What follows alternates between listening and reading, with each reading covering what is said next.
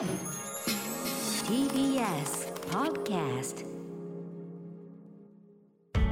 発信型ニュースプロジェクト。TBS ラディオ905-954おぎゅうえちきセッション。ヤフーニュースボイスインセッションこの番組はヤフーニュースボイスの提供でお送りします。ここからは Yahoo ニュースボイスインセッションヤフーニュースボイスはインターネットメディアヤフーニュースの中にあるコンテンツで私はこう思う今これを伝えたいという意思を持つ発信者が自ら視聴者に語りかける動画メディアです。今回ヤフーニュースボイスと荻上チキセッションがコラボしてインターネット動画とラジオの2つのメディアで配信放送それがヤフーニュースボイスインセッションです。それでは今日のゲストタレント市井さやかさんです。よろしくお願いします。プロフィールご紹介しましょう。市井さやかさんは千葉県のご出身。1998年アイドルグループモーニング娘。第2期メンバーとしてデビュー。第40回日本レコード大賞最優秀新人賞や初の紅白歌合戦出場などグループ黎明期の中心的メンバーとして活躍されます2000年に卒業後は俳優歌手として活動。2019年には立憲民主党の公認で参議院選挙に立候補するなど政治分野にも関心を持たれています。今聞きたい当事者からの声私はこう思う。ヤフーニュースボイスインセッション。今日のゲストは市井さやかさんです。はい。はい、よろしくお願いしお願ます。最近でも芸能界などでのはい。働き方とか、はい。あとはそのハラスメントとか、うん。いろいろ問題になっている中で20年以上この芸能の世界でお仕事されてこられてますけど、はい。業界とか働き方の変化って感じるところはありますか？やっぱりまあ労働環境っていうところは、まあ本当にそこでこう学べた部分だったりとか、収穫できた部分、出会えた人の、やっぱりね、本当に、あの、数だったりご縁っていうところも、すごくすごく、あの、学べた部分ってたくさんあるんですけど、まあじゃあ、かといって、じゃあそれが、すごくゆとりだったかと言われたら、まあ、時に厳しい時もありましたし、うんなので、ね、なんかもっともっと、なんかこう、褒めるっていうんですかね、認めるっていうんですかね。えやっぱそこのね、なんかこう個人を個としてきちんとなんか認めてもらえるような、なんかこう社会環境っていうのが作られてきてるのかなっていうような感じですね。えうん、なんかこう、まあ、いじりとかそうしたコミュニケーションよりも、うんその尊重とかはい尊敬とか肯定のコミュニケーションがじわりと広がっているような印象はありますよね。そうですね。やっぱり、うーん、なんかこう言葉にすると、やっぱ言葉ってとっても時として、なんかこう刺さったりとか、その人の感情にちょっとこう傷ついちゃったりとかする部分もありますし、とてもセンシティブなあのところではあるので、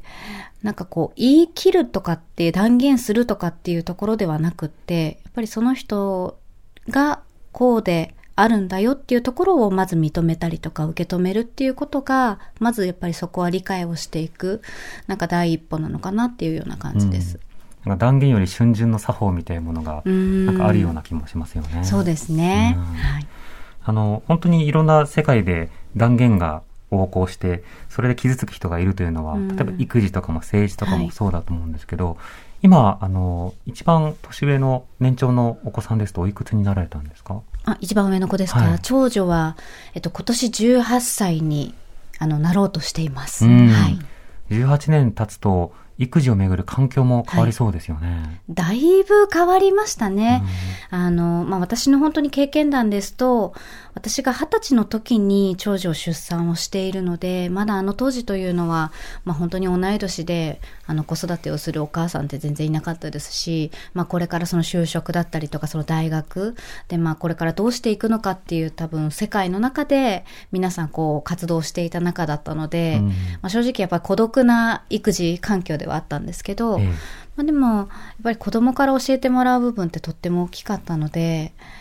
あの、なんか今は本当にその子育てにおいてはやっぱ楽しいっていうところも、うん、楽しい方が多いかなっていうふうに思いますね。うん実際にその育児も経験されながら、政治の世界にもこう参画されようとされましたよね。はい。この政治っていうものに対する関心というのは、もともとどういった点で、なんだろう、お持ちになられたり、あるいはどういったようなことをきっかけに学ばれたりしたんですか？きっかけはやっぱりもう長女が生まれてからですよね。その長女が生まれてから、もう日頃やっぱりこう目にする、ちょっとこう痛ましい事件だったりとか、本当に悲しい、やっぱりニュースをやっぱり目にするたびに、やっぱりそれって、いつどこで何が起こるかわからないっていうのが、なんかこう本当に一言では思えなくなってしまった。で、それと同時にやっぱまあ産後うつっていうところを経験して、じゃあどういうところに行ったら自分自身を助けてくれるのかとか、なんかアドバイスをくれるのか。っていうのも、やっぱりなんかこういろいろ突き詰めていったら、あ、それって行政だし、じゃあ行政ってじゃあどういうところとつながってるの？っていうふうに、またそこもまたこう深めてみると、あ、政治なんだ。っていうところにこう気づかされたので、なんかやっぱりこうね、その政治っていうところが、やっぱりまだまだそのすごく硬いイメージっていうのは、まあ私も、まあそのモーニング娘。だったっていうところも、あの、まあイメージというか世間的なそのイメージとして、なんかまさかね、その政治の世界やるなんてっていうところですごく大きなバッシングも受けましたし、まあまだまだやっぱりそれも現在進行形で、あ、なんか、ああ、辛いなっていうふうに思う時も正直ありますけど、でも、なんかそこに気づけた自分ってすごいなっていうふうに、なんかこうすごいポジティブに私は捉えていて、なぜならやっぱり自分自身がお腹を痛めて産んだ子供、すごく大事な子供、で、その子供たちが大事にしている、大切にしている子供たちっていうかその友達も私にとってはとっても愛おしいものだし、で、私をやっぱりここまで39年間すごく怪我なく育ててくれたやっぱり両親っていうところも、まあ、いろんな本当にしがらみというか、いろんな確執だったりとか嫌だなとかっていうふうに思った時もあったけど、やっぱりそれってすごく循環して自分自身が生かされているっていうことに気づかされた時に、あ、じゃあ、それはやっぱりその政治っていうところは生活と切っても切り離せない大切なものなんだっていうふうに気づけたのは結果的にすごい良かったかなって、うんうん、思ってます。その選挙期間など選挙を通じて、その最も、その、あなんでしょう、やってよかったって思うことや、あるいはやってしんどかったなって思うことを振り返られるといかがですか？やってよかったことは、うーん、やってよかったことは、やっぱり今もこうしてその政治のお話を、まあこうしてそのラジオという空間の中でできるっていうのは、なんか一つ、また大きなその進歩というか、あの、いろんな本当に各方面で、じゃあこの先どうなっていくんだろうねとか、こうしていったら楽しいんじゃないのかなとか、まあ楽しいこともあれば辛いこともありますし、それを、その思いを共有できるようになったことっていうのはすごく大きな、あの、本当に喜びだし進歩だなっていうふうに思います。まあ一方で、あの、すごいちょっとしんどかったなとか大変だったなっていうのは、まあ子育てをしながらの、あの、その選挙活動期間っていうのは、まあ本当に大変でしたね。なので、まあ一井さん、もう本当にこの時間まで全然経てますけどどうしますかっていうふうに言われた時にはもう私家に着いてましたから、もうそれぐらいやっぱりもう家に帰らなきゃいけないっていう状況だったんですね。うん。なので、まあ、他のね、あの、候補者の方々に比べたら、まあ、すごいゆとりのある、あの、多分スケジュール期間だったんじゃないのかなっていうふうには思うんですけど、じゃあそれを今もう一回やってくださいって言われたら、ちょっととてもじゃないけど、現実的ではないなっていうふうに思います。選挙期間もとても短期間ですし、はいその中でも朝から晩まで立って回って、はい。車に乗って自転車こいでみたいな、超過密スケジュールが想定された制度になってますよね。そうですね。うんまあそれはその、あの、候補者本人がその予定を立てる時もありますし、あとはその選挙体制っていうところで、そのスタッフの人たちが多分じゃあここに行ってあそこに行ってとかっていうのも、まあそれもその、あの選挙区の話でもあれば全国比例だったらやっぱりもう本当にこうね、雲の上からストーンストーンストーンって全部落ちていくような感覚だとは思うので、やっぱりそれはもう場所場所によって全然違いますよね。うん。その出馬したことによる街の反応や、あるいははいウェブのいろんな方々からのレスポンスなどはいかがでしたか、まあネガティブなものの方が多かったと思います。うん。まあ、落選して、まあ、当然だよねとか、うんまあ、結構心ないことはいただいてちょっと心痛めた期間もすごく大きかったですうしん、うんうん結構辛い部分の方が大きかったかもしれない。うん。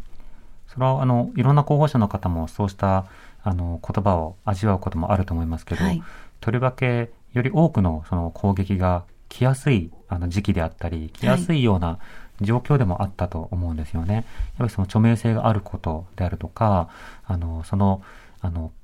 勝てば官軍ではないけれども、当選した時に一体何をしてくれるのかっていう語りではなくて、ある種その、今おっしゃられた、ほら見たことかのような、そうしたの語りが結構溢れていたと思うんです。そうした経験を見て、その日本の政治空間とか、ある種の試験者教育なんていうこともやりましょうって話になってますけれども、日本の試験者をめぐる議論の中でどんなことを必要だとお感じになりましたか？うーん。やっぱりそれって本当日常的にその政治の話を気軽にできる空間を、まあ世の中が本当にこう作れていく社会がなんかそういううがった見方じゃないですけど、っていうところも少しずつ緩和されていくとは思うんです。うん、まあでもそれは一応にそのみんながみんなじゃあ、あの、じゃあイエスだったらイエスですねとかっていうわけではないと思うんですよ。やっぱり、あ、もう一時再開いらないっていうふうに言う、思う人も、まあいれば、一時再開必要だっていうふうに思う人もいるでしょうし、まあだからそこはその個々をやっぱり尊重しつつ、けれども、やっぱりこう建設的にじゃあ本当に一つの議論に対して、あの、みんながどういうふうな意見を作って、あの、より良い社会にやっぱりしていこうかっていう思いは多分皆さんやっぱゴールは多分変わらないとは思うので、だからそこは、うん、なんか世の中的にもう少しその政治っていうところがもっと身近にわかりやすくなんか伝われるような環境がすごい必要なのかなって思います。政治の話をするなじゃなくて、はい、自分の意見とは違うけれども、うん、政治の話はしようみたいな、うん。うん、そうしたの状況の方が望ましいということですか？そうですね。うん、うん、で、別に違った意見でもいいですし、あの、私はじゃあここの党を応援してるんですとかでも全然いいと思うんですよ。なんかそこをなんで隠す必要があるのかなっていうふうに思っていて、なんか、そこはもう結構小さい時からそれを思ってましたね、なんか。なんでなんだろうなみたいな。なんでみんな同じ意見ばっかりっていうか自分の意見言言えないのかなっていうのはすごい不思議だったので。うん。隠してるっていう感覚はやっぱりありますか？まあ今は全然ないですけどね、なんかあのまあただそのまあでもね、子供たちはむしろすごく前向きで、特に一番上の子とか政治経済っていうところをやっぱ学んでいるので、あの、た、両、両方というか、こう、俯瞰してすごい政治を見る。だそこは私はすごい、なんか娘の姿を見てて、すごい参考になるなっていうふうに思うんですけど、だからなんかこう、私のその世代って言ったらね、限定しちゃうとなんかまた違うなっていうふうに思いますけど、なんかやっぱその教育っていうところからその政治っていうのをすごくこう突き放されたというか、雲の上の存在かのような、なんか立ち位置だったのかなっていうふうに思います。うん、教科書見ても確かに政治は一般の有権者から距離が遠いもののように書かれている、うん、感じることはありますね。そうですね。うん、なので、まあ、政治もそうですし、それこそその、まあ、子供に伝えていくその性教育っていうところの部分でも、やっぱり学校のその教育の中でやっぱり学べる時間ってとてもね、機会って少ないじゃないですか。うん、ネタ子を起こすなっていうような発想が強いですからね。うんうん、そう。なので、もう少しこう、ね、あの、カジュアルに、やっぱり生活と本当に密接している大切なものなんだよ、政治ってっていうところをなんかこう話していければもっと周りが明るくなっていくんじゃないかなって思います。一井さんありがとうございました。はい、ありがとうございました。ありがとうございました。ヤフーニュースボイスインセッション。この番組はヤフーニュースボイスの提供でお送りしました。TBS ラディオ荻上チキセッション TBS ラ